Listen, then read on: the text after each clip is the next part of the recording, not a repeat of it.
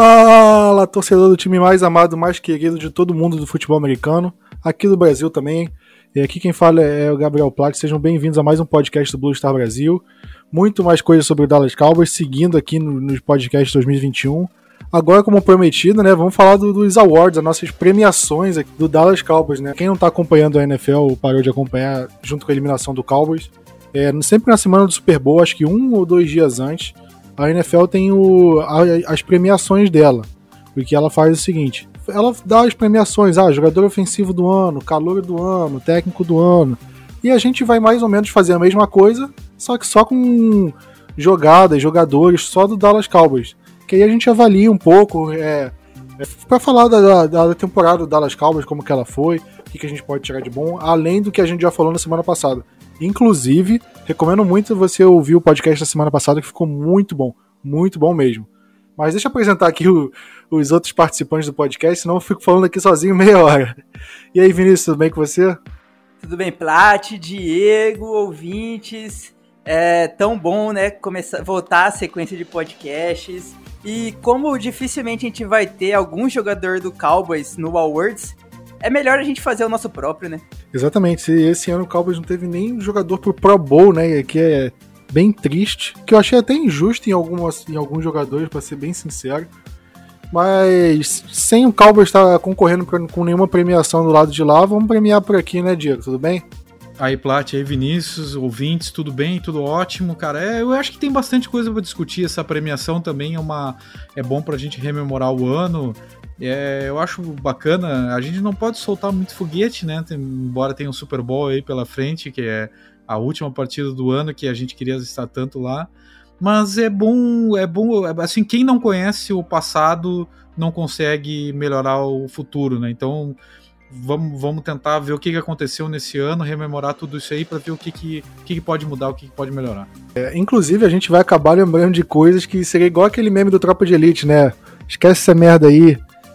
coisas que a gente não gostaria de lembrar, mas que infelizmente vamos. Mas vamos começar falando de coisa boa, vamos, vamos eleger aqui a melhor vitória do Cowboys. O Cowboys terminou com um recorde de 6 vitórias e 10 derrotas. Então a gente tem 6 vitórias aqui, e a gente tem que escolher uma delas para ser a nossa melhor vitória. É, Vinícius, para você, qual foi a melhor vitória do Dallas Cowboys de todas essas seis da temporada? Cara, eu vou colocar a melhor vitória pro semana 2 contra o Falcons, porque foi aquele tipo de, de vitória que acho que ninguém imaginava. ninguém conseguiria imaginar que seria vitória. Ninguém imaginaria que o chute melancia do, do, do Greg Zuerlein daria certo. Só, só os caras do Falcons que conseguem fazer essa façanha, cara. Pra mim, eu coloco ela como a melhor vitória por conta disso, porque é tipo, todo mundo deve ter rezado, feito a Genkidama, levantado as mãos para cima, ter torcido o máximo possível. Mesmo assim, ninguém imaginaria que a gente ia ganhar esse jogo naquela última, praticamente última jogada decisiva que foi o, o, o, o chutezinho melancia do, do Zuerlein. Acho que essa pode ser quase uma, um resultado unânime, porque se a gente pegar as outras vitórias do Cowboys na temporada, né? A gente vai ver o jogo contra o Giants, que o Andy Dalton decidiu no fim, que o Dex machucou. E depois todas as outras vitórias foi com o Andy Dalton, né? Não teve o Dak Prescott envolvido. Que aí foi o, o jogo contra o Minnesota Vikings, Cincinnati Bengals, o São Francisco 49ers e o Philadelphia Eagles. Eu não sei se eu esqueci de algumas, foram só essas, né? Mas eu, Vinícius, eu também voto nessa, nessa da Atlanta Falcons, justamente o Cowboys fez um monte de bizarrice nesse jogo. O Cowboys fez força para entregar. Se o Atlanta Falcons tivesse um mínimo de, de, de capacidade naquele jogo, eles já tinham, eles já tinham matado o jogo no, no intervalo. O Cowboys não tinha a menor chance de virar aquele jogo. E graças a, foi muito mais graças à incompetência deles do que à competência nossa a gente conseguiu reagir naquela partida. E, Diego, seu voto é contra essa vitória contra o Falcons mesmo ou foi alguma outra que eu citei aqui? Não, é, é a grande vitória de Dallas do ano, não há dúvida alguma. A vitória que deu esperança, uma falsa esperança para todos nós. Foi uma vitória que a gente começou a pensar: não, o time ele não está se encontrando, até a pré-temporada foi complicada, mas logo em seguida ele vai se encontrar. Deu toda aquela esperança, deu todo aquele ar de que é, tudo ia mudar, que era um turning point no ano de Dallas da temporada, né? E hum, foi bem diferente disso não tem como não vibrar tanto uh, quanto nessa, nessa partida. Eu só faço menção também na alguns jogos depois no jogo em que o Dak Prescott fratura o tornozelo e em seguida o Andy Dalton assume é, a posição e é uma vitória também emblemática contra um rival de divisão, New York Giants, contra o nosso ex-treinador Jason Garrett e, e, fundamentalmente uma vitória para consagrar uh, o, o, nosso quarterback que havia se machucado e quem sabe dar alguma esperança para o quarterback que estava assumindo, mas assim bem abaixo da emoção aquela que foi contra o Falcons. Pois é, né? Eu acho que essa vitória contra o Falcons ficou bem acima de todas em quesito de emoção, expectativa e tudo mais. Mas eu queria falar também dessa vitória contra o Eagles já no, no final, né, na semana 16 da temporada, que foi uma vitória muito boa contra um Eagles capenga, ok, mas para mim acho que foi o melhor jogo do Andy Dalton na temporada regular. E foi um jogo que eu via a defesa jogando muito bem, o ataque jogando muito bem, e mostrou que o time evoluiu bastante no começo da temporada, do começo da temporada até ali. E eu olhei e olhei para aquele jogo e pensei, cara, se o Cowboys fosse para os playoffs e pegasse um time meio mais ou menos, um Chicago Bears, sei lá, algum time que não tivesse tão bem, eh, o Cowboys acho que poderia competir. Não, não sei se ia ganhar, porque playoffs é playoffs, né? Mas acho que competir. Então essa foi uma vitória também que eu, eu gostei bastante dessa vitória. Eu fiquei muito feliz com essa vitória. Independente de, ah, o time já tá eliminado, não depende só dele, não sei o que. É, eu realmente gostei dessa vitória, foi uma vitória que me animou. Mas nada comparado ao, ao que o Cowboys fez contra o Atlanta Falcons, né? E, mas agora, indo pro lado oposto, né? O Cowboys teve 10 derrotas na temporada. Delas, para vocês, qual, que, qual derrota doeu mais? Qual foi a pior derrota? Diego, vou, vou deixar você começar dessa vez. Para mim, a pior derrota é sempre a última, aquela derrota que nos coloca, que poderia nos colocar numa situação melhor e foi também contra o Jason Garrett, contra o Giants, que por muito tempo foi o meu inimigo preferido, vamos dizer assim, o que mais me incomodava com Eli Manning. É, eu aquela, aquela derrota ali foi, foi complicada. Eu tenho para mim ela era um misto, né? Quando a gente começou a partida, Plat, Vinícius ouvintes, porque a gente não sabia se torcia para ganhar ou para ter uma melhor posição de, de tabela, né? É, no, do draft. E, mas começa o jogo, o cara quer ganhar, e quer ganhar justamente contra o rival de divisão. E aquela derrota ali ela foi amarga porque a gente, a, a gente ficou no caminho justamente contra o nosso ex-treinador. Não, não, não, foi nada legal. Eu, eu, eu, e foi o fim da temporada, né? Foi sei, uma temporada tão ruim, um ano tão difícil logo na virada do ano, no dia 13 de janeiro, a gente esperando tudo melhor. Né? Essa aí me machucou demais. Vinícius, você concorda ou não vamos ter uma unanimidade aqui? Ah, não, vamos começar a diferenciar um pouco isso aqui, né, Plat? É... mas a minha pior derrota também vai ser contra um rival de divisão, mas vai ser contra o Redskins no semana 12, o Thanksgiving, que, cara, a gente tomou uma. Washington, né? É. Eles mudaram de nome. Isso. Eles estão sem nome agora. É. O time sem nome. cara, a gente. A gente tomou uma sacolada deles no Thanksgiving, horário nobre, em casa, de um jeito que não deveria tomar, sabe? Aí é, essa, essa derrota machucou. Eu concordo com o Diego que assim, a derrota do Giants enfrentando o Garrett a última semana dá aquelas lembranças de 2008, né? Aquele, aqueles, oh, 2008 não, as épocas, os anos de 8-8, 8 vitórias, 8 derrotas. Mas perder desse jeito no Thanksgiving acaba com a ceia de qualquer, qualquer norte-americano. Olha, acho que aqui a gente não vai ter uma decisão certa, não, porque eu não tava pensando em nenhum de, desses dois jogos, pra ser sincero. É, eu acho que a gente pode separar em duas coisas, tipo, uma derrota que me doeu mais ou, ou a derrota que do, tipo, foi a pior em termos do Cowboy jogar. Porque acho que a pior em termos do Cowboy jogar, eu acho que foi a contra o, o Arizona Cardinals. Porque foi um jogo em horário nobre, o Cowboys contra o Cardinals, o Cowboys não fez nada, o Cowboys apanhou aquele jogo. É, ou foi essa, ou contra o mesmo Washington, mas na, é, fora de casa, que o Andy Dalton se machucou. O Cowboys só fez três pontos naquele jogo, um jogo horrível, horrível. Esses dois jogos o Cowboys jogou muito mal, tanto que a gente já tava falando, cara, Cowboys sem o deck não vai ganhar mais um, dois jogos na temporada. Mas para mim a derrota que mais machucou, para mim que foi a pior, foi contra o Cleveland Browns. Que o Cowboys estava vindo da, da vitória contra o Atlanta Falcons, né? E tava cheio de moral, caramba, o Cowboys ganhou do, do Atlanta Falcons naquela, naquela, naquele milagre. Então o Cowboys pô, vai vir com tudo. Aí o Cowboys perde pro Seattle Seahawks fora, mas a gente pensa, pô, o Seattle Seahawks, time que tá bem, é, Russell Wilson MVP, foi um jogo apertado. E aí o Cowboys vai enfrentar o Cleveland Browns em casa, cara. É, essa é a hora da gente ganhar e manter o ritmo. Porque era uma sequência de três jogos em casa. E eram três jogos que a gente via no começo da temporada. Cara, Browns, Giants e Cardinals, dá pra ganhar os três. E aí quando a gente toma 49 pontos do Cleveland Browns, com o Odell Beckham dançando pra cima da gente. Foi um jogo inacreditável. Eu acho que um dos jogos que mais me deixou revoltado na vida como torcedor do, do, do Cowboys. Porque para mim foi inacreditável aquela derrota de tomamos 49 a 38, mas quem pensa, ah, perdeu só por 11 pontos, mas não, a gente não perdeu só por 11 pontos. Foi porque no finalzinho, já num, quase num garbage ali, porque a gente tentou, a gente chegou a encostar, o Cowboys tentando outro milagre, igual tentou contra o Falcons, mas o Cowboys tomou um vareio do Cleveland Browns, foi muito feio.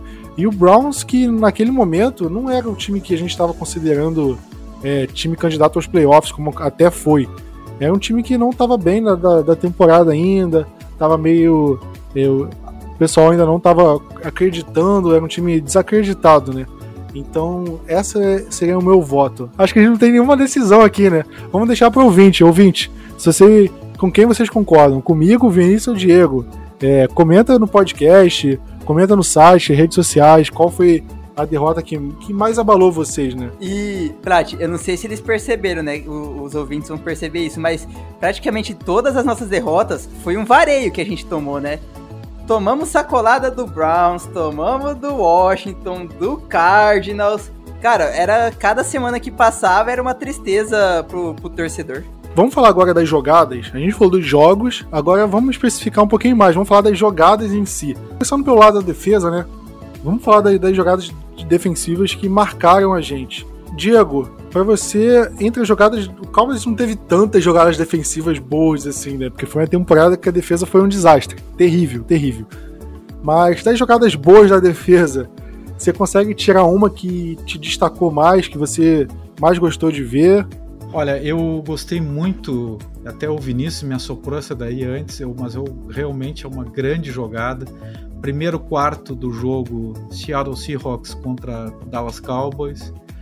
Segunda para 11, lançamento de 62 jardas, né, pro DK Metcalf. Ele vai chegando sozinho para fazer o touchdown e abrir um vareio já no primeiro quarto. É, e o Trevon Diggs, que é a nossa escolha de segunda rodada do último draft, é, consegue dar, atingir a bola, tirar dele, ela vai para endzone num touchback, um fumble, né? Essa forçada de fumble dele foi uma jogada assim para mim emblemática, talvez uma das melhores, a minha melhor do, do, do ano. Gente não teve lá muitas, principalmente porque demonstrou ser um jogador que não desistiu até o fim da jogada e ensinou também pro DK, né, que eu acho que vai ser um bom jogador no futuro, um ótimo jogador, na verdade, que não dá pra bobear, e se bobear contra Dallas pode acontecer isso. Plat, tu vai. Você já viu o Diego, eu dei a dica para ele, então esse aí é meu voto também. Tu vai ser unânime nesse caso ou não? Jogada eu acho que vale pelo resultado final. Só que o Trevor Diggs acabou sendo queimado na jogada. Ele tomou aquela recepção nas costas e conseguiu se recuperar, mas tomou, né? É, então eu não sei se eu, eu, devo votar nela também. Ela já ganhou, né? Se vocês dois já votaram, ela já ganhou. Mas eu, eu acho que vale mencionar também um, o fumble que acabou sendo retornado para touchdown do Alden Smith, que eu acho que foi o primeiro touchdown dele na carreira, isso contra o Cincinnati Bengals. Eu acho que vale muito recordar essa jogada. Também vale recordar o fumble forçado do Donovan Wilson, acho que contra o. Não sei se foi, acho que foi contra o Carson Wentz, né? Lá em Filadélfia, no jogo do Ben DiNucci que foi um dos primeiros jogos que o Donovan Wilson jogou e conseguiu forçar fumble. E eu fiquei, caramba, cara, por que, que o Cowboys demorou tanto para colocar esse jogador em campo? Porque o Cowboys testou vários safeties e ele sempre foi menosprezado, negligenciado, não só pelo Mike McCarthy, como pelo Jason Garrett nos anos anteriores. E esse ano ele entrou, pelo menos na segunda metade da temporada, e cumpriu bem o papel, e eu acho que ele vai para 2021 com uma certa moral. E eu acho que essa foi a jogada que me fez ver, cara, Donovan Wilson tem potencial para ser do mesmo, da mesma forma que a gente viu na, na semana 3 aí, como vocês falaram. Que o Trevon Diggs fez essa jogada, a gente viu, cara, o Trevon Diggs tem potencial para ser um bom cornerback. Tanto que ele mostrou ao, longo da temporada, né? É, eu não discordo da, da, dos votos de vocês, mas acho que valeria a pena mencionar essas jogadas aqui. E agora, é, falando agora do outro lado, né? As piores jogadas defensivas. É difícil falar, né? Eu vou falar uma que me, que me deixou muita raiva, muita raiva mesmo. Que foi um touchdown corrido do Evan Engram. No jogo que o Dex se machucou, que o Everson Griffin ele tá inteiro pra cima do Evan Engram. O Tyrande do Giants simplesmente meio que dá, dá a volta no Griffin e o Griffin simplesmente perde ele por, por uma bobagem absurda, absurda. Foi uma das jogadas que mais me deu raiva. Mas eu acho que o meu voto vai para aquele touchdown do Odell Beckham do, no Browns contra a gente, né? Que o Cowboys precisava parar o Browns de qualquer jeito. O Beckham ele pega uma. Um, faz um reverse, né? Uma jogada que, cara, era morta. O Cowboys tava com ele dominado ali. E, e, os três linebackers caem na jogada e o Odell corre 50 jardas pro touchdown. Acho que nenhuma jogada foi tão ruim quanto essa. Vinícius, você tem outro voto? Aquele passe do Landry para o Beckham nesse mesmo jogo, que a gente tomou um touchdown de recebedor, de passe de recebedor para uma recepção de um recebedor de um WR, né?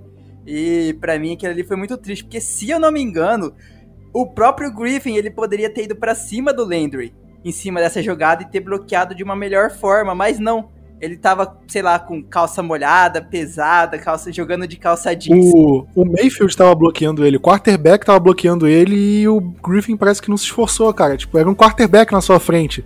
Você, vai, você tem 140 quilos, o quarterback vai ter 90, 100. Então era muito fácil você passar por cima dele. E ele não passou. Não precisa nem fazer muita força pra, pra, pra passar por cima. Exatamente. E o quarterback não vai fazer muito esforço. Ele vai fazer esforço pra bloquear e se machucar ali? Ele não vai. Ele só vai ficar parado na sua frente, basicamente. Então, e mesmo assim ele não se esforçou. Tudo jogador pequeno, né? Fazendo essa jogada. Exatamente. Exatamente. É, Diego, você, você pode escolher várias desse jogo do, do, Cleveland Browns, né? Você vai escolher uma, uma delas também ou não? Pô, eu vou seguir o revisor, pra quem é do direito curte, né? Eu vou seguir o revisor, o Vinícius. Essa jogada que ele citou é um absurdo. Isso aí é ridículo, é sem condição.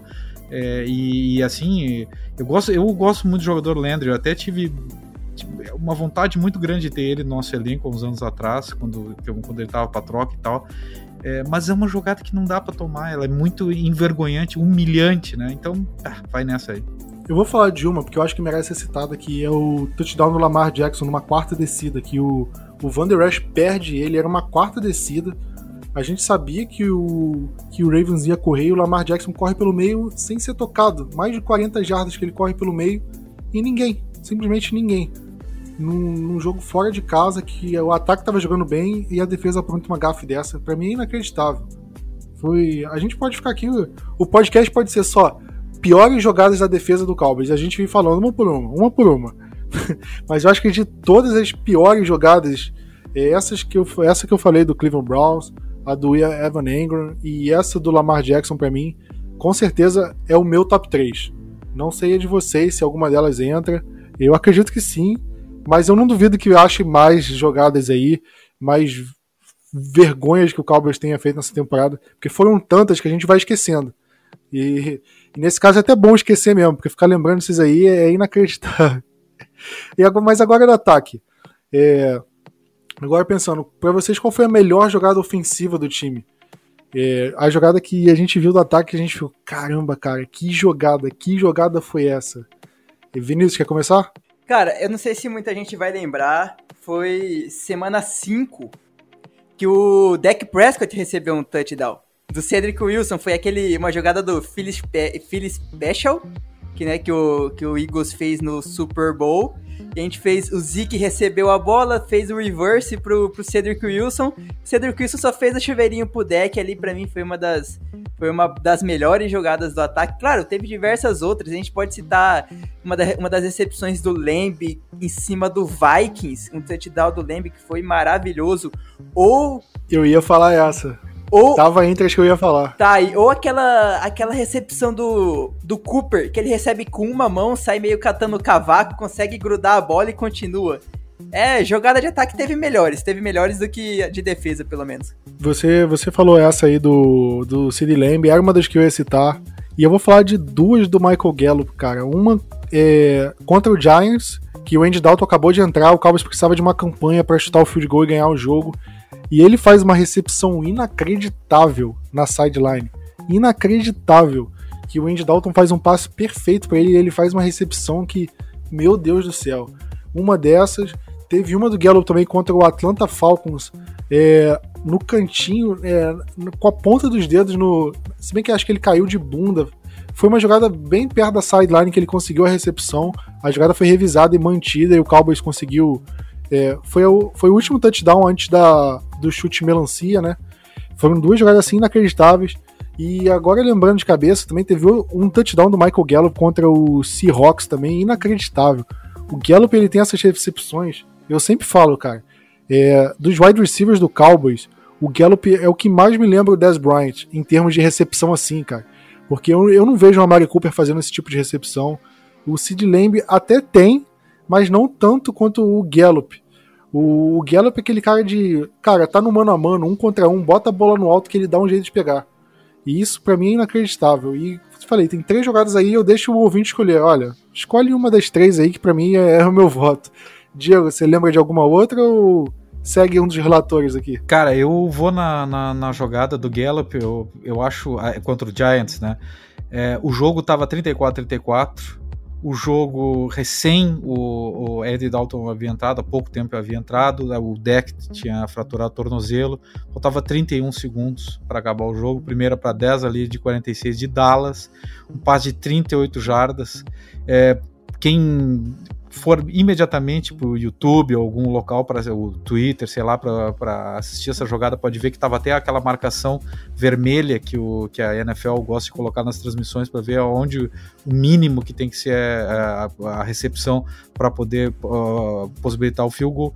E ele faz a recepção impossível, né? Caindo para trás, enfim, uma, excelente. A, inclusive, o Giants eh, ele chegou a, a desafiar né, aquela posição e eu não sei se desafiou, não, não. Nós, teve o, o replay oficial, na verdade, porque já estava uh, eh, no, no, no, nos, nos, dois minutos finais.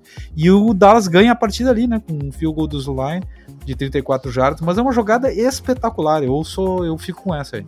Ah, Plat, pra você que é carioca, né, vai lembrar. A gente pode chamar o Gallup de Dodô, o cara das recepções bonitas? Não, o, o Plat vai achar que ele é o Pantera, o Donizete Pantera, esse é. Pô. Mas vou falar. O Maurício eu, eu Pantera, como... Maurício? Não, Donizete, Pantera Donizete. Maurício 89, mas eu como botafoguense, cara, e eu cresci vendo o Dodô jogar, eu sou muito fã do Dodô. Mas o, e o Gallup faz umas recepções assim também, mas. Sei lá, eu acho que. Como nos primeiros anos eu vendo torcer, torcendo pro Cowboys, que quem me agradou mais foi não só o Tony Romo, Jason Witten, mas o próprio Dez Bryant. Então, acho que o 10 fazia isso mais melhor que o Gallup. O Gallup faz muito bem, muito bem. Mas o 10 tem um lugarzinho no meu coração, né? Então, se for para comparar isso, eu compararia com o 10. Mas de melhor jogada também, eu acho que a gente tem muitas, principalmente enquanto o, o deck estava em campo, né? Mas e pior jogada ofensiva? Eu acho que tem algumas com Ben DiNucci, dá para citar. É, com, até com deck Prescott, acho que dá para citar algumas também. Mas, Diego, tem alguma em mente quando você fala pior jogada ofensiva? Qual é a primeira jogada que bate na sua cabeça, assim? É, Dallas contra Atlanta Falcons, tá? Quarto, quarto, quarto. 12 minutos e 53, estou olhando aqui. Formação de punt, quarta para 5 jardas, na linha de 40 de Dallas. O, tem um snap direto para o Darian Thompson, o Thompson tenta passar no meio da linha é, e perde, ganha, ganha 3 jardas, enfim, não consegue, né? Obviamente não consegue que é uma jogada ridícula. Quem vai olhar e lembra desse jogo, é, aliás, é, nesse jogo, salvo engano, é a segunda tentativa de fake punt que dá errado. E nessa daí, com uma, uma tentativa de fake punt praticamente um wildcat, assim, alguma coisa assim, foi ridículo. Isso foi ridículo. Eu, pra mim, essa daí é a pior de todas. É, pra mim tem a, a jogada do Cedric Wilson também, porque tava 20 a 16. Pra mim não tinha necessidade nenhuma de um, de um fake punch. O Cowboys faz uma jogada em que o wide receiver tem que fazer leitura de, de jogada para tentar um, um, passe. Se você quer tentar um passe, fazer uma leitura, deixa o Andy Dalton em campo e arrisca. Para que, que você vai fazer aquilo? Para mim, é, esses fake punts foram inacreditáveis. E é aquilo de você desligar a televisão e ficar, meu Deus do céu, cara, não, não, não existe um negócio desse. Mas eu vou falar, sinceramente, uma que, que o Cowboys é, tentou ser agressivo e se deu mal. Que foi contra o Los Angeles Rams, semana 1. Jogo 20 a 17, o Cowboys podia chutar um field goal, empatar aquele jogo, o Cowboys quis ser agressivo. Não conseguiu converter a quarta descida, uma jogada bem ruim. O, acho que o Lamb não correu a rota direito, acho que ele correu a rota muito curta. Ele devia ter corrido a rota depois da linha do first down, ele correu antes. Aí quando ele recebeu, ele não conseguiu é, avançar. Mas dependente do Sid Lamb, eu acho que não valia a pena o Cowboys arriscar aquela jogada. Era uma jogada para ir pro field goal e, e na, na campanha seguinte anotar um outro field goal, pontuar de novo e garantir a vitória. E o Cowboys quis ser agressivo a, além da conta. Então, é, por essa jogada, acho que ter definido o resultado de um jogo, mas, na minha opinião, ela fica com uma pior. E Vinícius, para qual lado você vai? O fake do, do Cedric Wilson, que ele recebe a bola 50 mil jardas antes da linha de scrimmage, tenta correr e de, mesmo assim ele não consegue nem chegar na linha de scrimmage. Ele perde jardas numa quarta descida e a gente entrega a bola praticamente numa zona de field goal pro adversário e foi ridículo isso. Aí a gente falou, bateu na tecla, até até no podcast passado a gente ficou comentando, ah, é bom ter jogadas na quarta descida, mas tem coisa também que os caras exageraram e essa foi uma delas que foi surreal demais. Eu acho que se for pegar uma jogada isolada, qual foi a pior jogada? Eu acho que essa. É, essa quarta descida que o Cowboys não converteu, é, eu acho que entra pelo contexto. Como eu falei, pelo placar do jogo, é, pela chance, pelo, pela, pela posição de campo que o Cowboys estava. Então eu acho que por isso ela sobe no meu na minha lista aqui bate no topo. Mas se a gente considerar a jogada individual em si, é, essa do Cedric Wilson é páreo duro. É realmente páreo duro aqui. Mas a gente tá falando muito de jogador, né? A gente tá falando das jogadas, mas estamos falando de jogador. E agora vamos falar do, dos jogadores do Cowboys, né? Vamos falar agora dos calouros. Cowboys teve calor, já tá calor de defesa. Vamos começar pelos de defesa então, acho que é melhor. Vocês quem foi o melhor calor defensivo? Eu acho que será que é unanimidade? Porque o meu foi um tal de um, um, tal de cornerback aí que foi escolhido na segunda rodada. Vocês têm outra opção ou é por aí, é por aí, com certeza. Eu vou fazer igual o meme. Aonde está o Diggs? Como o melhor calor defensivo. Aonde está o Bradley Anai dentro do meu coração? Cara. foi boa. Foi boa. É, o Cowboys não teve tantos calouros assim defensivos pra gente escolher. E é óbvio que um que vai. que ficou entre os primeiros a serem escolhidos, ele vai ter mais, mais chance de ser votado como o melhor, né? Porque o Red Robinson ele mal jogou. O Gallimore foi ok. Eu acho que dou, dou uma nota 6 para ele. E eu vi um potencial bom nele. Como você falou, o Bradley Anai mal jogou. E foi só, né? Eu não sei se teve mais jogador de defesa é, draftado. Entre os não draftados, eu não sei se teve algum que jogou e teve muita relevância, assim. Então, eu acho que é unanimidade, né? O Trevon Diggs, obviamente, leva isso. Porque para mim foi um cornerback que eu esperava menos dele, para ser sincero ainda mais numa zona que a defesa tava. Eu acho que um, uma qualidade muito boa que a gente viu nele foi a agressividade, ele atacar a bola, que é uma coisa que a gente não via acontecendo, né? A gente viu o Cowboys tendo cornerbacks muito não, não passivos, mas cornerbacks que simplesmente não atacavam, não iam para cima da bola nas jogadas. E Plat, aí eu não sei se o problema. Um cara que se machucou e seguiu evoluir, conseguiu voltar uma lesão, que não foi uma lesão tão simples assim, uma fratura, né? E conseguiu voltar a campo e seguir evoluindo enquanto jogador. E está se notabilizando com os turnovers justamente contra o Eagles, né? De é, interceptar quarterbacks do Eagles. Exatamente. Não que isso seja tão difícil assim, né? Falando sério agora, a gente viu, por exemplo, o Byron Jones, que é um ótimo cornerback, mas ele não tinha essas características de, de ser agressivo, de atacar a bola ele era muito mais um cornerback que marcava, não, não dava espaço pro, pro, corner, pro wide receiver adversário, forçava muito passe incompleto, mas não gerava turnovers. O Shidobi usa é um pouco mais nisso. O Jordan Lewis é mais ou menos, o Anthony Brown mais ou menos, mas o Trevon Diggs é um cara mais agressivo, então é uma coisa que eu gostei muito. Eu gostei muito. E também falando do melhor calor ofensivo, eu também acho que é unanimidade, né? É, alguém não vai falar que é o Sid Lamb? Não tem como, né? O, como o cara jogou esse ano, sendo calouro e ainda tendo Gallup e Cooper de sombras para ele, foi, foi algo muito bom. Eu vou colocar alguma ressalva aí, tá? Eu vou seguir uh, o voto de vocês, acho realmente que ele é o melhor, mas tem um ou outro drop e uma e uma não recepção, que eu acho que é um, um, um Hail Mary que, de final de, de, de, tempo, né, do primeiro tempo, que eu esperei um pouquinho, esperava um pouco mais dele nessas duas bolas aí, mas ano que vem vai dar. Diego, tu não acha, tipo assim, você pensa assim, por que que mandou a bola pro Calouro? Manda a bola pro Cooper numa Harry Mary dessa, no pro Gallup, manda logo pro, pro, Galo, pro, pro Calouro pra fazer cagada. Mas é, ele, ele acaba sendo o jogador, acho, dos mais altos, né, ali do elenco e, e que tem essa, essa característica no um contra um conseguir uh, alguma recepção. Eu acho que naquela, nessas, em todas as, nessa bola que a gente está citando o o nosso Tayan titular já estava machucado, era o Dalton Schultz, claro, claro que já estava machucado, é o Dalton Schultz aí que ainda não estava bem estabilizado. Eu não sei, mas eu concordo contigo, porque é nele, né? Mas é que ele é o cara dessa bola, sei lá. É, para mim é óbvio que o Sid Lamb ia ter altos e baixos, é um calor, né? Ele, ele vai oscilar, não tem como. Mas eu esperava, como o Cowboys, como vocês falaram, o Cowboys é, foi pra temporada com a Mari Cooper e com o Michael Gallup, então para mim é, ele ia ficar ele ia ficar muito, muito apagado em relação a esses dois, porque os dois eram alvos de confiança que já estavam há muito tempo no Cowboys. E a gente ainda tinha o Blake Jarwin, né? Para mim, o Cowboys ia acionar muito mais eles. Aí o Jarwin se machucou, o Schultz se tornou um alvo confiável e tal. Mas quando o Cowboys perdeu o deck, chegou o Andy Dalton, teve aqueles rolos com o quarterback.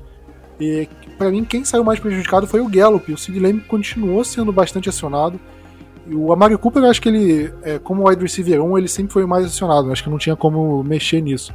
Mas eu vi no Sid Lamb um potencial muito grande, muito grande. Como eu falei, eu acho que o Michael Gallup ele tem a característica de ser um mais agressivo, é, recepções mais longas, melhor num contra um. O Amari Cooper já por outro lado, eu acho que ele é melhor correndo rota, em separação, em ganhar jarda após a recepção, que eu acho que ele é muito bom nisso. E agora, e a característica do Sid Lamb, qual é? Eu acho que é um meio termo dos dois, sendo bem sincero. É, eu acho que o Sid Lamb faz jogadas mais agressivas que o Amari Cooper, por exemplo, e ao mesmo tempo ele corre rota melhor que o Michael Gallup. Eu acho que ele é um, um mix dos dois. Então ele equilibra muito esse ataque, porque ele consegue jogar no slot, ele consegue jogar no outside, ele consegue fazer jogada que, que o Amari Cooper não consegue, ao mesmo tempo que faz jogada que o Gallup não consegue. Então eu acho que é um encaixe muito, muito grande pro Cowboys. E para mim é o melhor trio de wide receivers da NFL. E eu acho que é indiscutível isso. Eu não vejo outro time na NFL com um trio de wide receivers tão bom quanto o do Cowboys. Sendo bem sincero. E para mim o Sid Lamb, óbvio, votação unânime. E vale para mim vale a menção rosa no Biadish, que para mim é um cara que como um calor de quarta rodada, fim de quarta rodada, eu acho que é um cara que mostrou muito potencial. E não não duvidem que ele vai assumir a titularidade na, na, na posição de center para a próxima temporada, hein? E eu acredito muito no Biadish ocupando esse setor para 2021. Porque, para mim, foi um cara que mostrou é, bastante potencial numa linha ofensiva bem, bem desfalcada ao longo de 2020. Bia o quê, Plat? Oi? Bia o quê? A Bia disse, né? O que ela disse eu não sei. Mas pelo que o Cowboys escreve no pré-jogo, é Bia Dish. Eu acho que é Dish, com o som de SH no final, se eu não me engano. E o Damon? Você nem precisou falar o sobrenome, né? Essa risada aí já. Hoje é, é o dia pra piada, vamos lá. Tá pois é, o podcast. Isso aí tá brincadeira. Esse podcast hoje é. No fim a gente elege a melhor e a pior piada do podcast. Indo pro lado da defesa agora, vamos falar dos jogadores da defesa? É, nosso melhor jogador defensivo da temporada. É, tivemos muitos nomes, muitos nomes rodaram na defesa, muito por causa de lesão, principalmente na secundária. Mas vocês têm um nome para definir? Esse foi o melhor nome da defesa? Para mim é assim, fácil. DeMarcus Lawrence. Cara, eu, eu tô na tampa, eu ia dizer a mesma coisa. Cara, ó, vamos olhar, vamos falar sério, né? Vamos olhar para essa defesa de 2020, olhar pro é, Van Der Esch, Jalen Smith, o único que manteve um nível alto aí foi o DeMarcus Lawrence. Mais ninguém. Ele dominou praticamente todas as estatísticas de, de defesa. Sim, eu acho que além de tudo, o Lawrence ele foi o mais regular, porque a gente viu o Aldon Smith ele jogando muito bem nas primeiras semanas e depois ele sumiu, teve uma queda de rendimento, depois reapareceu pro final. Então ele teve uns altos e baixos. Eu acho que o Lawrence ele foi regularmente bem assim ao longo da temporada. em uma defesa muito, muito ruim. Muito ruim. Então acho que para mim vale ele ser unanimidade. Eu tava até curioso para saber se, se o meu voto estava correto. Eu anotei o DeMarcus Lawrence também, principalmente pelo meio para fim da temporada, né, dele. É, porque será, cara, não tem mais ninguém assim, né? Porque, claro, ele liderou, que nem o Vinícius disse, todas as estatísticas. É, e alguns até tiveram um brilho no início, mas caíram no fim, outros melhoraram um pouco no final, outros foram calouros, né? Mas ele foi uma, um, um, ano sólido, embora não de superstar. Né? Vou falar um jogador que eu acho que poderia competir, eu não, não sei se ganharia, mas se tivesse jogado a temporada inteira do jeito que jogou, eu acho que ele valeria a menção honrosa, que é o Randy Gregory. Porque ele ficou suspenso no, até certo momento da temporada e voltou jogando muito bem, muito bem. E eu acho que o Gregory merecia uma menção honrosa se ele tivesse jogado os 16 jogos dessa forma. Eu acho que ele poderia estar na discussão aqui. Como não esteve, eu, eu não acho que seja suficiente para tirar a unanimidade do DeMarcus Lawrence, né? E pior jogador defensivo. Não que decepcionou, né? O pior, o que jogou daquele jeito inacreditável. Eu, eu tenho dois nomes em, em mente aqui. Diego, fala aí se. Fala aí que eu quero saber se é um dos que eu tô pensando. Olha, eu, eu acho assim que tal, talvez até exista unanimidade, mas esse é um dos pontos, uma das, uma da, um dos quesitos que mais vai ter jogadores possíveis, né, de receber o prêmio. O meu é Daryl Worley, eu acho assim inacreditável que um jogador desse tenha passado por Dallas, mas poderia citar vários outros da secundária. O Worley tava é, Chris Worley para mim, o Everson Griffin, é, Don Taripou, é, eu, o bando que foi, foi embora ali logo depois, antes da bye week. Darian Thompson também, né? Também, mas esse acabou, eu acho que ele ficou um degrauzinho acima deles. Mas daquela barca ali que foi embora é, na semana da bye week ou logo antes ali, para mim você fecha o olho, escolhe um que, que você não tá errado.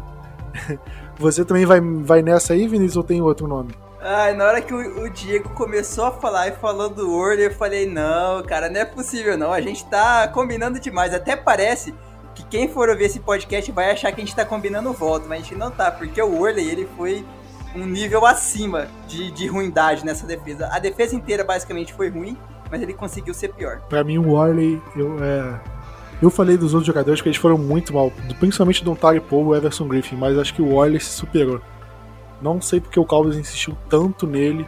Ok que a gente teve o Shidobi Awuzi lesionado, Anthony Brown, mas a gente viu que outros jogadores é, conseguiram fazer uma temporada melhor que o Warley, cara, porque foi feio.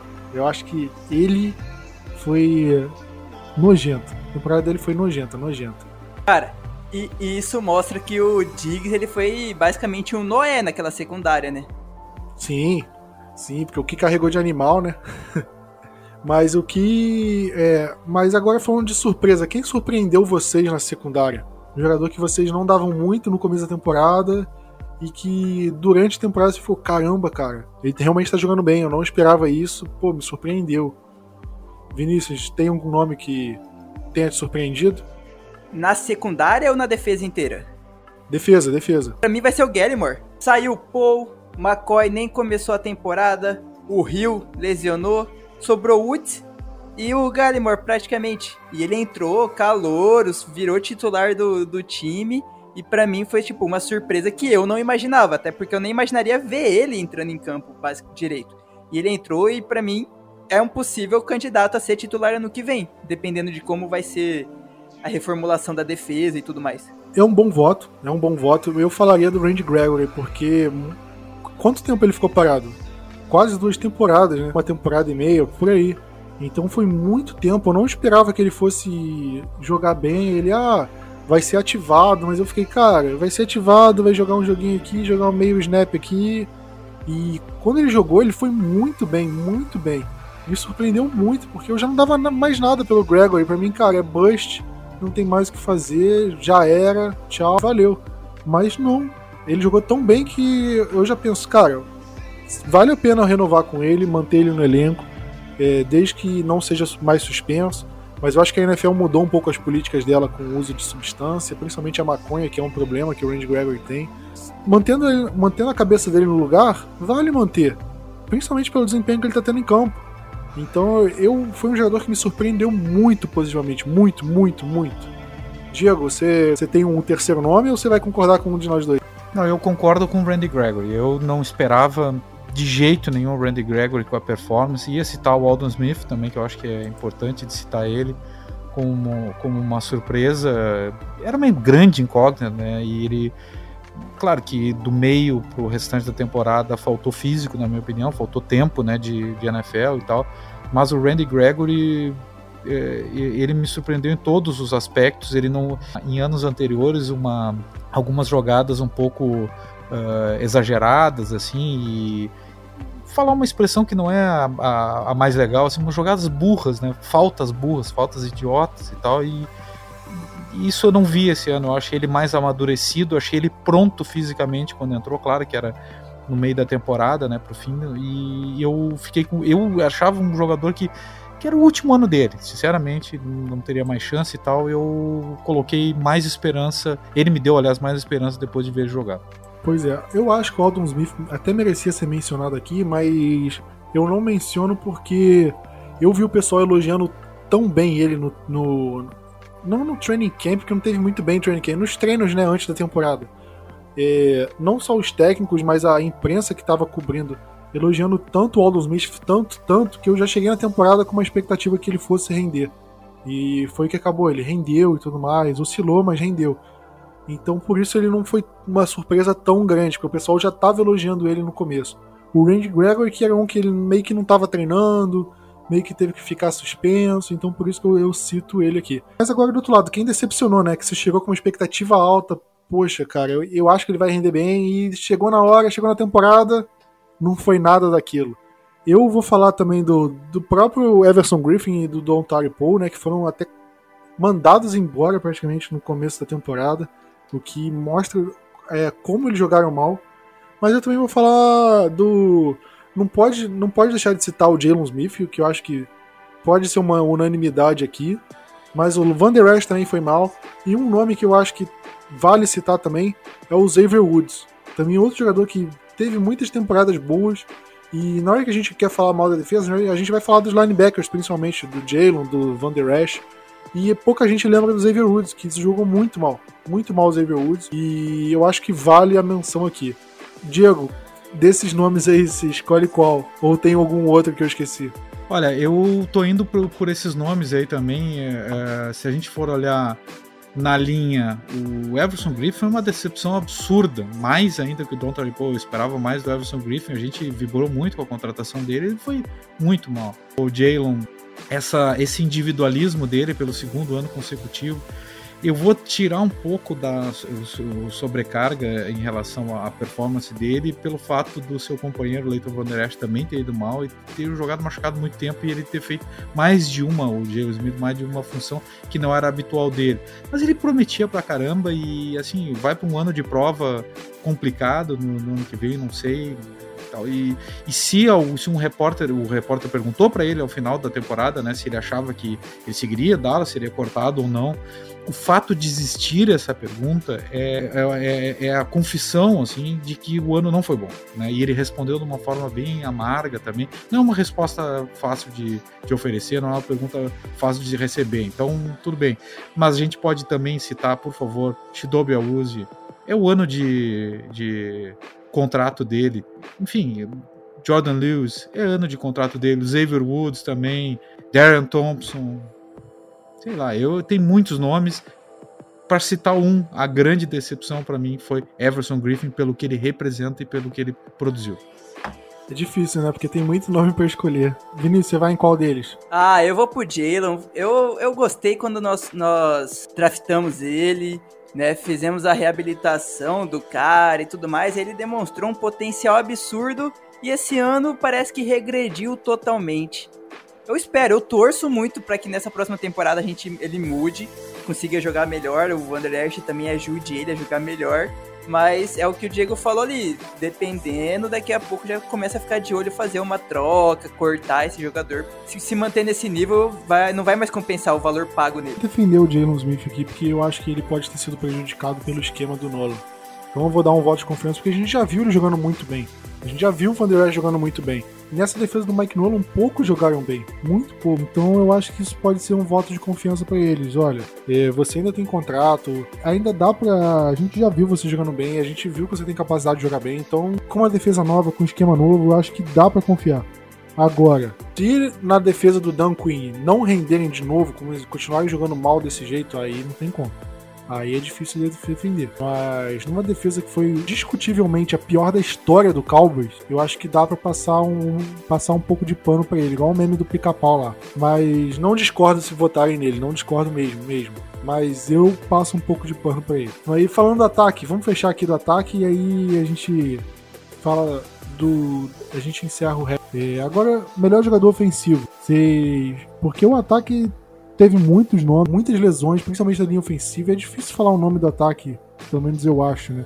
Eu não sei se vai ter unanimidade. Você quer começar com o seu voto, Vinícius? Como eu não vou, eu vou tentar diversificar os nomes né, nas outras posições que a gente vai citar de ataque ainda. Eu coloco como melhor jogador, eu vou colocar o Cooper. Ele foi teve 92 recepções, foi uma das foi a, o recorde na carreira dele. Continuou, jogou basicamente a temporada inteira lesionado com um problema no pé teve que passar por Ben DiNucci e companhia limitada, que é isso aí é uma galera para sofrer. Mas ele continua mostrando que vale, tá valendo a, a escolha de primeira rodada que nós demos para o Raiders.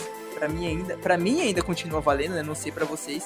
Então, como melhor jogador de ataque vai ser ele, porque eu ainda vou querer citar mais alguns outros depois. Olha, eu vou falar o deck, sabia? Eu vou falar do deck porque o deck ele, ele começou a, a, a carreira dele explodindo.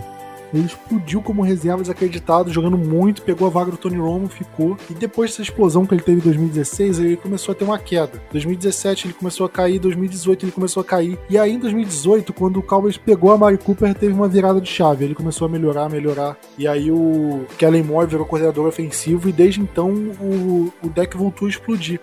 E o que a gente viu do deck jogando nesse começo de temporada de 2020, até ele se machucar, foi uma coisa de doido. Eu nunca tinha visto o deck jogar daquele jeito. Eu nunca achei que o deck fosse capaz de jogar daquele jeito. Porque o que a gente viu em 2016, um quarto, o QB que a gente viu em 2016, é totalmente diferente do QB que a gente viu agora em 2020. Eu vi um deck muito mais confiante, é, com uma presença de pocket muito melhor. ele fica andando dentro do pocket, ele, ele não ele não se apavorava com o pass rush e saía do pocket, ou corria, ou fazia a leitura errada. Eu vi um deck Prescott muito melhor, com uma mecânica muito melhor. Realmente um franchise quarterback. É um cara que, em certo momento da carreira, eu pensei, cara, eu não acho que ele é o futuro da franquia. E hoje eu tenho certeza absoluta, o Cowboys tem que manter o deck de qualquer jeito, porque ele é sim o futuro da franquia. E se o Cowboys mantiver, der um time bom ao redor do Dak Prescott, ele pode ser capaz de levar a gente longe em pós-temporada. Não é qualquer quarterback que faz o que ele fez tanto na temporada 2019 geral, como ele estava fazendo no começo da temporada 2020. Porque se você pega uma defesa que é a segunda pior da história da franquia, vê o que ele começou a fazer, vê que ele manteve os jogos competitivos, todos os jogos que ele jogou, né? Jogo contra o Rams, Falcons, Seahawks, Browns e até o Giants Jogos que, se você pegasse situações de um quarterback um pouco abaixo dele, eu, o time tinha tomado passeio em basicamente todos eles. E ele conseguiu reagir contra o Falcons. É, perdemos na última posse de bola para os Seahawks. Do Cleveland Browns, chegamos no último momento, podendo ter uma chance de, de reação. Meu voto vai pro deck. Diego, você tem algum outro nome? Ah, eu, eu hoje eu tô, tô, tô que nem a Vinícius, eu tô, nossas mentes estão em plena sintonia. Eu, eu acho o Amari Cooper foi regular toda a temporada. Eu acho que durante o tempo em que Dex esteve eh, à disposição, o brilhantismo dele foi excepcional. Ele que deixou Dallas em campo, mas foram poucos jogos. Prefiro premiar o cara que ficou mais tempo em campo, né? E que ele foi melhor. Para mim, foi, foi um jogador regular, um jogador confiável quem teve ele no Fantasy, eu tive em dois ou três Fantasies, ele fez muito ponto em quase todas as rodadas e, enfim, eu, eu, eu tô de Amory Cooper. É um bom voto, é um bom voto. Eu vou pelo deck pelo, pelo que me surpreendeu mesmo. E tem um, um jogador que eu acho que a gente não podia esquecer, né? Que é o Zach Martin. Porque é um cara que ele vai ser sempre, no mínimo, nota 8. Sempre vai ser. E nessa temporada ainda teve. Ele ainda teve que jogar de teco, que é um, uma posição que ele não gosta de jogar, nunca jogou, sempre falou que não gostava de jogar lá. E jogou e foi muito bem até se machucar. Então é um cara que merece todas as honras do mundo. É um baita de um guard, um dos melhores da liga, se não for o melhor na posição dele. Para mim, ele merecia ter ido no mínimo ao Pro Bowl nessa temporada. Eu acho que ele foi injustiçado aí. Eu acho que pegaram muito pela temporada do Cowboys, pela quantidade de sacks cedidos pela linha ofensiva e ah, Zach Martin não foi tão bem assim, não sei o que. Pelo contrário, foi um cara que jogou muito bem essa temporada. Muito. Eu acho que vale a menção pro Zach. O pior jogador ofensivo, acho que tem vários, né? Dá pra citar vários. Eu vou falar do Terrence Steele, nosso offensive tackle aí que jogou boa parte da temporada, cedeu muito sexo. Mas eu não acho correto dizer que, que ele é um jogador ruim. Ele é um calor não draftado que foi colocado numa fogueira enorme na temporada. Ele não deveria jogar, é, ter começado jogando essa temporada. Eu acho que essa temporada ele nem devia ter entrado em campo, ele devia ter é, passado mais tempo simplesmente aprendendo, treinando, Igual o Ben DiNucci.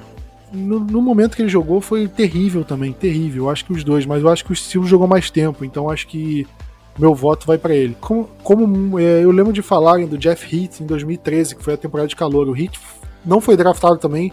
Ele entrou numa defesa que foi uma das piores da história do Cowboys, que foi aquela de 2013.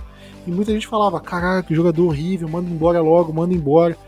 E era um jogador que, pra temporada de calor, ele não, nem, nem podia estar em campo. E aos poucos ele foi evoluindo, o Jeff Heath. Em 2014, 2015. Tanto que em 2016, 2017, ele foi se tornando titular. Ele, ele terminou a, carreira dele, é, o período dele jogando no Dallas Cowboys como titular e uma peça importante dentro da equipe. Porque o Cowboys teve paciência, ele conseguiu evoluir, ele conseguiu melhorar. E eu acho que com o estilo pode ser isso, mas infelizmente, pelo desempenho em campo na primeira temporada, eu elejo ele o pior jogador ofensivo de 2020. Diego, qual o seu voto? Talvez seja injusto isso, tá? Enfim, mas é o meu voto. Eu tive. Eu tenho a camiseta dele, duas camisetas dele, uma jersey. Eu acho Ezekiel Elliott, eu. Ah, eu achei ele muito mal nesse ano. Acho que ele vem colecionando problemas extra-campo. Esse ano um pouco menos, mas teve. Mas principalmente assim, tá. A fumbles, cinco fumbles. Ah, em tal ano teve o mesmo. Aliás, é, teve o mesmo número ou um número a menos, é a questão do fumble recuperado, não recuperado, enfim, não. Eu acho que a produção dele é ruim. E ele tinha que ser mais líder nesse time e eu acho que não foi. Tá? A jardas por carregada tá baixando a cada ano, jogadas longas diminuindo também a cada ano, até first downs conseguidos está mantendo uma, uma, certa média. Eu só acho que ele, um jogador, um, um running back que custa mais de 13 milhões de dólares no cap no ano, né, a cada ano. Esse ano vai custar 13 milhões e 700 para 2021. Ele tem que oferecer mais. É esse o meu voto. concordar com o Diego, cara. O, o Zeke, ele precisa, ele necessita demais ter uma temporada melhor. Claro, quem sabe com uma linha ofensiva com cinco titulares isso possa acontecer nessa próxima temporada, né, 2021. Eu queria falar ano que vem, mas nós já estamos no ano que vem. Então, mas ele ainda tá devendo. Tá devendo demais e precisa muito melhorar. E eu queria defender o Steele Plat, porque, pô, o cara, ele tava imaginando assim, pô, vou chegar lá no, no training camp, fazer uns treininhos, ver uns cara bons aí, Zac Martin, dar um oi pro Léo Collins e tal, nada mais, ficar sentado no banco de reserva lá de boa, ver o jogo de camarote, não teve que ser obrigado a ser titular praticamente a temporada inteira. Eu entendo se falarem disso. Eu, eu já me antecipo e falo que para mim ele seria a decepção no ataque, não o pior jogador do ataque. Eu acho que ele foi o jogador que mais me decepcionou, mas não o pior. Já querem falar decepção? Vamos falar decepção da surpresa. Vamos falar. O meu, eu acho que o Zico foi para mim foi a decepção, porque eu esperava que ele pudesse melhorar, ainda mais com o ataque reforçado, o ataque aéreo reforçado. Eu acho que ele poderia comandar. E o excesso de fumbles para mim machucou demais, machucou demais. E é um jogador que para mim não parece ser mais aquele jogador explosivo que a gente viu em 2016, 2017. E eu não sei se o problema é físico, que pode ser, mas acho que o problema está muito mais mental. Eu acho que um jogador que tá que né, se ele não começa correndo bem, se ele tem algum problema, se ele sofre um fumble, ele começa a entrar em uma espiral, ele começa a desmoronar mentalmente, ele já perde a confiança, ele já não consegue correr bem, e aí sofre outro fumble. Então, foi uma temporada muito ruim pro Zeke nesse sentido. Vocês acham que ele, além de pior, é também a decepção no ataque, ou vocês acham que tem outro jogador que decepcionou no ataque também? Cara, acaba sendo ele mesmo, né? Porque o resto dos jogadores lesionados. A gente não pode querer cobrar dos reservas nesse, dessa forma. Os recebedores fizeram todo o papel deles bem. E Andy Dalton também. Então acaba querendo não sendo só ele, só o Zeke mesmo. Diego vai concordar também ou cara, tem outro nome? Cara, a gente tem muita decepção ali na linha, né? Mas eu acho assim, o ataque foi muito melhor que a defesa e eu, ele, é, ele é o pior, ele é a decepção. Agora a gente tem alguns na, na linha ofensiva ali que também foram muito mal, né? E, Irving, Williams, enfim. O, o Steele eu não, eu não concordo muito com o teu voto, não. Porque eu acho que ele. Eu tô com, o Vinícius também. Ele foi colocado na fogueira. E acho que aqueles que estão na fogueira até que fizeram um, um, trabalho direitinho, vamos dizer assim, do, com, com o que tinha o brabo é que o, o quanto o, de, o, o, Ezekiel Elliott representa para nós, né? Ele representa muita coisa, ele, ele representa a gente olhar também pro Ramsey e ver o, o Jalen Ramsey jogando muita bola, né? Que poderia ter sido a nossa escolha. A gente vê o Derrick Henry carregando bola muito bem, muito melhor, né? E a gente vê assim que ele fez toda aquela forçação de barra na, na, no ano de 2019, no início. Esse ano apareceu em festa. No ano passado derrubou o cara na, que tava, ele, ele tava xingando aquela menina. Não adianta, ele não, não tem um bom comportamento extra-campo. Em campo ele não é mais o jogador não tem produzido como os 14 mil, como o jogador mais caro até há pouco tempo na liga, né, como running back. E como o Plat disse, ele tem sentido muito o, o, fator campo. Tanto que ele tem sido colocado na reserva, sido retirado de campo várias vezes, coisa que jamais a, a gente viu em anos anteriores. Pois é, né? Em que mundo a gente acharia que o Zeke perderia algum snap, não jogaria tão bem? Foi uma situação para mim muito complicada para o Zeke. E eu acho que ele acaba sendo unanimidade com decepção no ataque. É difícil. Pela expectativa que a gente tem, né, como running back, e acho que o salário que ele recebe mostra a expectativa que a gente tem em cima dele, e pelo que ele rendeu é pouco, muito pouco. E aí dele se ele render é, mal de novo nessa próxima temporada. E aí, aí as coisas eu acho que vão ficar feias para ele. Aí eu já começo a duvidar do futuro dele em Dallas. E, mas falando agora da surpresa no ataque, um jogador que você não esperava e acabou jogando muito bem. Muito... Eu não vou falar meu primeiro agora, não. Deixa eu falar. Falam vocês primeiro e eu falo o meu. O, meu, o meu é Dalton Schultz. Sinceramente, eu acho que ele assumiu a posição. Eu não, ninguém, acho que ninguém esperava que ele fosse um recebedor tão bom. Ele se tornou um Taian confiável, né? Claro que ele tem do lado vários recebedores muito bons, mas ele conseguiu ser um Taian híbrido muito bom. E eu também gostaria de citar o Blake Bell, que eu acho que jogou muita bola e que Dallas tem que priorizar ele para renovar como free agent, porque ele é um ótimo bloqueador e é, é, era, uma, era um setor da equipe que a gente não via como, como de grande confiabilidade e ambos os jogadores foram muito bem. Eu joga para cima qualquer um dos dois. Ah, vou ter que seguir com o Diego, hein? O, o Schultz, para mim, ele já vai disputar muito bem com o Jarry ano que vem essa titularidade, pelo que ele mostrou esse ano. Pois é, eu, eu tava com o Dalton Schultz na cabeça mesmo, porque, como vocês falaram, é um cara que, quando o Jarry se machucou, ele, ele não nunca tinha feito muita coisa na temporada, na, na carreira dele, na verdade. Tinha um, muitas poucas jogadas, pouco tempo em campo, muito é, mais bloqueando. E essa temporada ele conseguiu assumir a vaga do Blake Jarwin e jogando bem. Que é uma coisa que a gente, sinceramente, a gente não esperava que ele pudesse ter essa temporada. Então isso me surpreendeu bastante nele. Mas vou falar que teve jogadores na linha ofensiva que também me surpreenderam positivamente. O Conor McGovern me surpreendeu positivamente. É um cara que eu não esperava tanto assim. O Tyler Biadis, como eu mesmo falei, é um cara que me surpreendeu positivamente. É, quem mais? O próprio Sid Lamb me surpreendeu positivamente. Eu achei que ele, pudesse, ele poderia ser ofuscado pelo Gallup e pelo Cooper, mas jogou bem. O Cedric Wilson teve jogos muito bons. É, pois é, né, Plat? A gente não tinha citado o Cedric Wilson até agora. O Cedric Wilson jogou muita bola esse ano. Né? Pois é, é, ele teve poucas oportunidades que, porque quando você tem Lamb, Gallup e Cooper, é difícil ter muita oportunidade, né? Mas quando ele teve, ele, ele conseguiu, ele anotou touchdowns. Naquele jogo contra o Seahawks fora de casa, ele teve dois touchdowns, foi, ele, foi um baita jogo dele. O Noah Brown, mais ou menos, mas o Cedric Wilson teve uma boa temporada. E no Special Teams também, o que vale mencionar. Eu acho que teve bons nomes assim que eu acho que surpreenderam positivamente. Que eu acho que o Cowboys pode olhar para a próxima temporada com um carinho maior. E esses nomes estão aí. O Blake Bell, como você falou, Diego, é um bom nome, mas ele teve pouco espaço por causa do Dalton Schultz. Mas se ele tivesse a mesma oportunidade que teve o Dalton Schultz, eu não sei se ele faria um trabalho igual, mas eu acho que ele faria um trabalho bom. Mas ele, ele, ele, ele é um Hanna, né? Assim, acho, né? Exatamente, sim, sim. Me lembra muito o Hanna.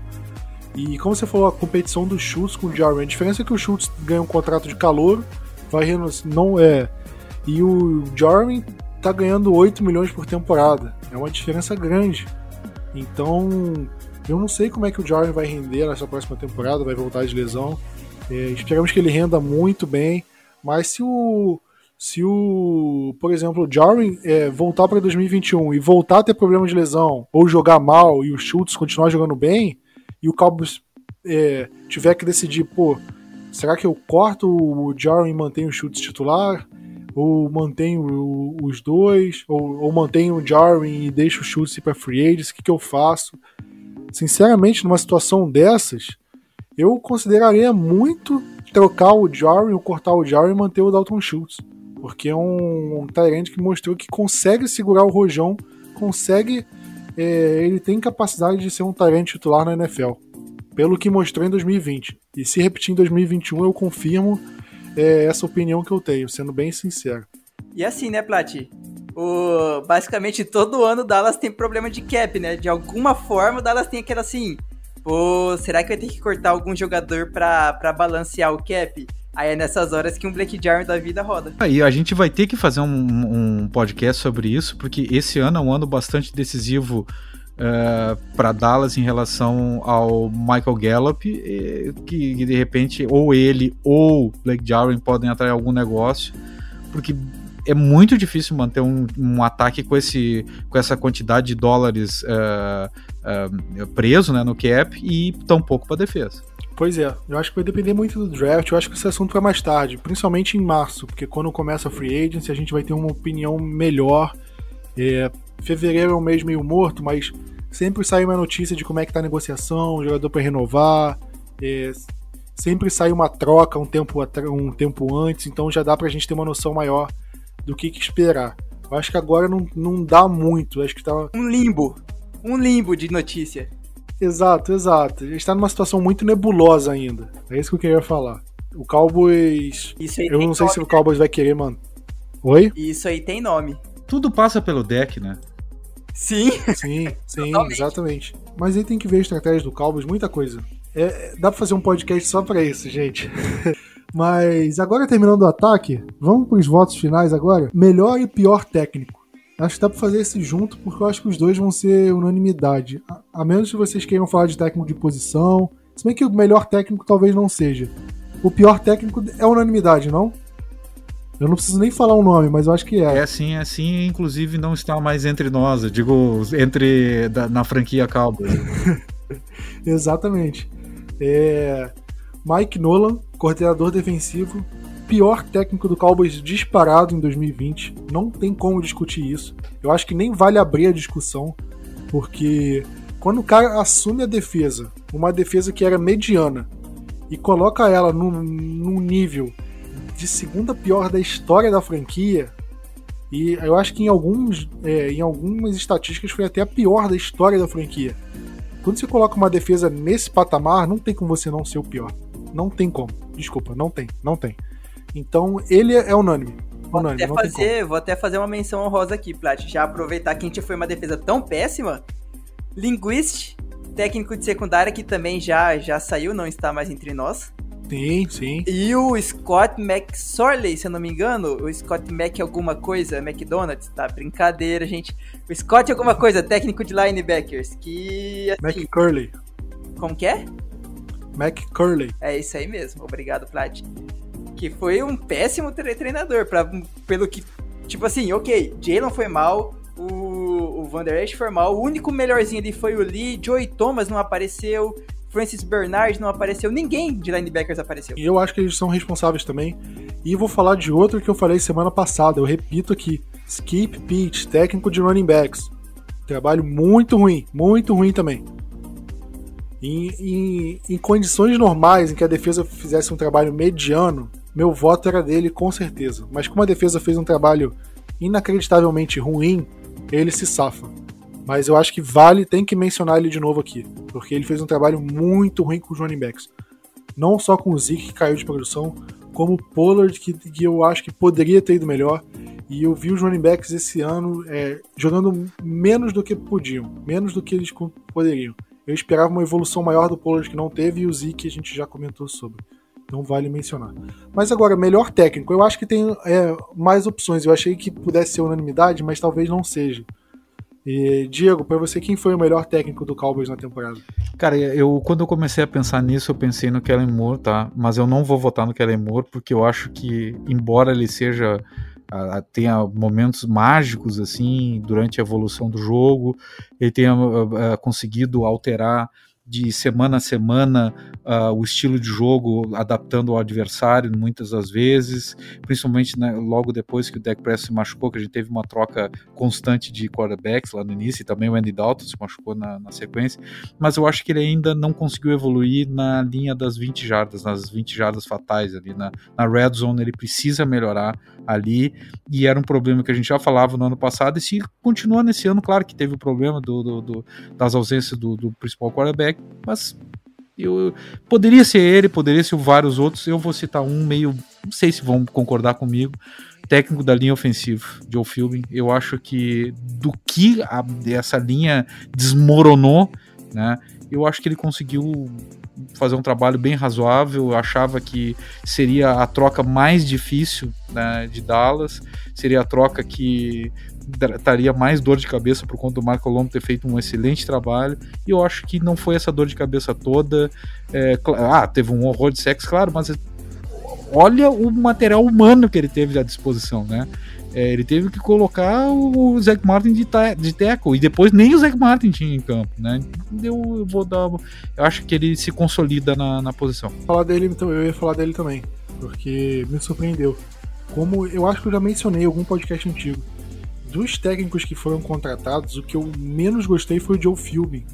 Justamente pelo trabalho dele no, como técnico principal no Miami Dolphins, que foi péssimo. E eu achei que ele vindo, ele não ia fazer um trabalho bom, e a gente tinha o Marco Colombo que que estava fazendo um bom trabalho, não, eu não tinha gostado da contratação dele e o que ele fez me surpreendeu muito. Mas para mim o nosso melhor técnico não está no ataque nem na defesa. É o John Fassel nosso coordenador de special teams, porque o nosso special teams, para mim, foi o pior da temporada passada, de longe, de longe. O Cowboys era ruim, muito ruim, muito ruim em todos os setores de special teams. É, chutando field goal, chutando punch, retornando, é, evitando o retorno dos outros times. Era péssimo em tudo, tudo. E o Cowboys hoje é um time bom no special teams, em praticamente tudo. Chutando field goal, chutando punch, é, chutando kickoff, retornando kickoff, retornando punch. E teve algumas é, jogadas engraçadinhas, algumas jogadas, umas trick plays, que a gente não ia ver nunca, nunca, antigamente com esse tipo de. esse setor do, do campo. A gente viu um retorno que o Cowboys fez um passe lateral e o. acho que foi o CJ Gooden que correu quase 80 jardas. Tony Pollard retornando kickoffs para 50 jardas, assim, frequentemente, o que a gente não via acontecendo. E a gente viu o Cowboys cedendo um safe de propósito para tentar um onside kick maluco. A gente recuperou um onside num chute melancia maluco.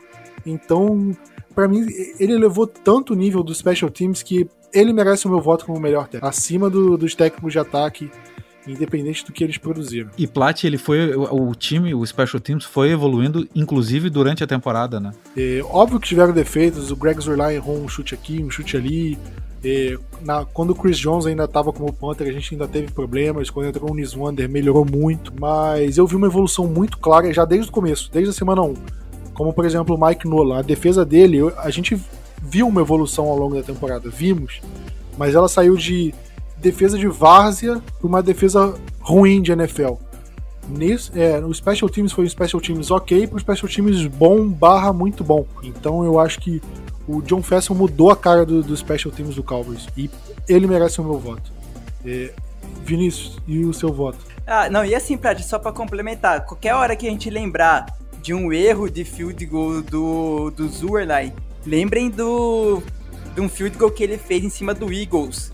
Que ele chutou, eu não lembro qual dos dois jogos que foi, mas que ele chutou praticamente da logo, da logo do Eagles, né, da, da águia, e a bola fez aquela curva, tipo, surreal, jogando pra direita e quase acertou a trave, mas foi, tipo, foi válido, né, foi gol, entre aspas, foi um field goal. Então, para mim, foi um chute surpreendente que ele fez e com quantidade de vento que tinha e tudo mais. E já para diferenciar de vocês dois, eu vou, eu vou citar o Adam Henry, o técnico de recebedores do time. É claro, ele tem uma ajuda de é, material humano muito maior que o Philbin, por exemplo, né? essa temporada, mas ele fez os três recebedores irem bem e o Cedric Wilson, né? A gente teve quatro recebedores que foram muito bens quando foram acionados. Então tem que, tem que ter uma. uma como que eu poderia falar? Tipo um prêmio para ele. Só pra não perder a piada deixar passar, eu já deixei, mas vale falar. O, o Mike Nolan foi a Carol Conká do nosso comissão técnica, né? Ah, não, cara. Agora que tá tudo nesse BBB, todo mundo falando mal dela, que ela tinha que ir embora logo. Me lembrou bem o Mike Nolan.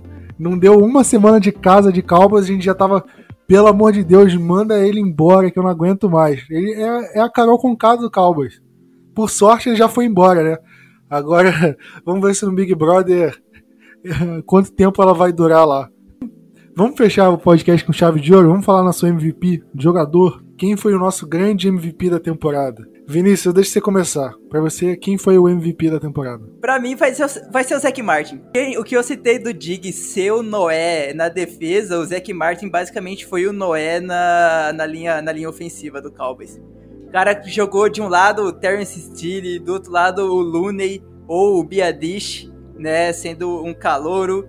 Tinha que aguentar o Conor Williams na outra ponta, Brandon Knight na outra ponta. Se jogou de teco quando era necessário Assim, se colocasse, se fosse necessário, colocava ele até para ser quarterback. Ele já fez passes pro Frederick em treinamentos. Então, ele poderia jogar nas cinco posições. Se, se fosse necessário, ele jogava nas cinco posições nessa Então, acho que não tem como ser uma outra pessoa, ao meu ver, que não seja o Martin, porque ele foi realmente um cara surpreendente e, tipo, deu toda, toda a força que ele tinha nessa temporada pelo Cowboys. Você, Diego? Concorda ou tem outro nome? Eu vou de Rain Dakota Prescott, tá? Eu acho que o pouco que ele jogou foi do brilhantismo que só ele com a, a, a gente chegou a, a, uma decisão total, né? Ele carrega esse time, né? Sem ele esse time não existe, né? Ele precisa desesperadamente do, de Rain Dakota Prescott, né? Prescott. E fora de campo, depois que ele se lesionou, ele se tornou uma unanimidade, não só entre os torcedores do Cowboys, como na liga, melhor que o qualquer outro. Uh, pode citar Carson Wentz. Acabou a discussão de quem é o melhor quarterback da, da NFC East. Não tem mais essa discussão, essa discussão acabou com ele fora de campo, é o que é, é mais incrível. E assim, todo o futuro de Dallas passa pela sua renovação. Ele é o nosso jogador mais valioso, ele é o jogador que fora de campo, se ele não está em campo, é o jogador que mais faz falta para o elenco e ele dentro de campo é o que mais brilha. Eu, eu, meu voto vai nele, torcendo que nessa semana a gente feche a renovação de contrato. Olha, se você pegar a definição do, do prêmio do, da sigla MVP, é o jogador mais valioso.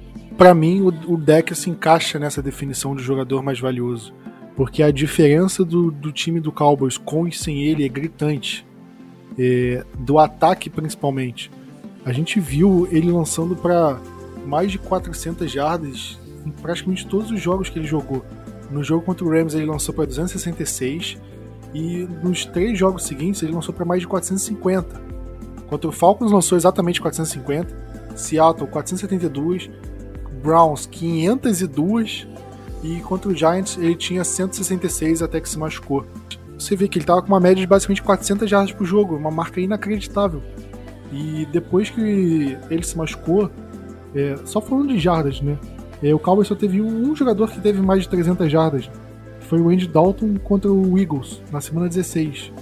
Antes disso, nenhum outro jogador tinha passado de 300 jardas passando. Nem o Dalton, nenhum dos jogos do Dalton, além desse. O Ben DiNucci sem comentários e o Garrett Gilbert também, que é, mal bateu 250, 243. Eu acho que a queda de produção do ataque é tão grande que o deck é o mais valioso. É o cara que, que faz o time ser competitivo, o cara que muda o, a cara do time. Então, para mim, ele é o jogador mais valioso. Mas eu não discordo do Vinícius, não. Eu acho que é, na definição também, o Zach Martin é um dos caras mais valiosos do time também. Porque nessa temporada, além da qualidade em campo que ele sempre demonstrou, ele demonstrou também ter versatilidade, que é uma coisa que a gente não tinha visto na, na carreira dele ainda, porque ele sempre jogou de guarda. E agora em situação de aperto, ele jogou de teco também e foi muito bem de teco. E mostrou, Se mostrou, ele jogasse... mostrou liderança, mostrou companheirismo, Exato. mostrou camisa, Sim. né? Sim, tudo isso. E, inclusive, se ele jogasse 16 jogos como Teco, do jeito que ele jogou, há um pouco tempo que ele jogou como Teco, ele iria pro Pro Bowl. Você viu como o cara é bom. Ele jogando fora de posição, eu, eu acho que ele iria pro Pro Bowl. É, pela capacidade, pela qualidade que ele mostrou na, na, na temporada. Mas meu voto vai pro deck. Então, acho que aqui ganhou por maioria. Mas se você que está ouvindo o podcast aqui discordou da gente, ou lembrou de outro lance, lembrou de, outro joga de outra jogada, outro jogador, comenta nas nossas redes sociais, a gente, vai, a gente sempre divulga. Divulga no Instagram, no Facebook, no Twitter, comenta lá com sua lista. Eu, pessoalmente, eu adoro ver a, a, a lista de outras pessoas, porque eu sempre. Eu sempre lembro de uma coisa que eu tinha esquecido. Putz, falou de tal jogador, tem razão, eu esqueci dele. Pô, falou, lembrou de uma jogada caramba, não lembrava dessa jogada. É sempre bom, eu posso mudar de ideia vendo esse tipo de coisa. Então, se você tiver realmente alguma jogada a mais, ou quer concordar, ou quer comentar, é, manda pra gente no nosso Twitter, Facebook, Instagram, é tudo Blue Star Brasil, arroba Blue Star Brasil, Facebook Blue Star Brasil, tudo você encontra a gente. Ou no próprio post no, no site, que vai estar tá lá do podcast também, sem problemas achar. Só procurar a gente. Mas acho que é isso, né? falando bastante aqui, um podcast um pouquinho mais longo do que o usual, mas englobando aqui todas as premiações do Cowboys e, e assim vamos. Então vamos ficando por aqui. Agradeço a, a audiência de vocês. Temporada 2021 meio que começa agora, né? Próximo podcast já vai ser pós-Super Bowl, já vamos entrar no off-season. Mas ainda tem muita coisa que a gente pode falar sobre o Cowboys. O Blue Star Brasil não para na eliminação do Cowboys e não começa só quando o Cowboys começa a temporada. Muita coisa para cobrir, muita coisa para falar e conto com você com a gente aqui. Então é isso, galera. Valeu, tamo junto, aquele abraço e Go Cowboys!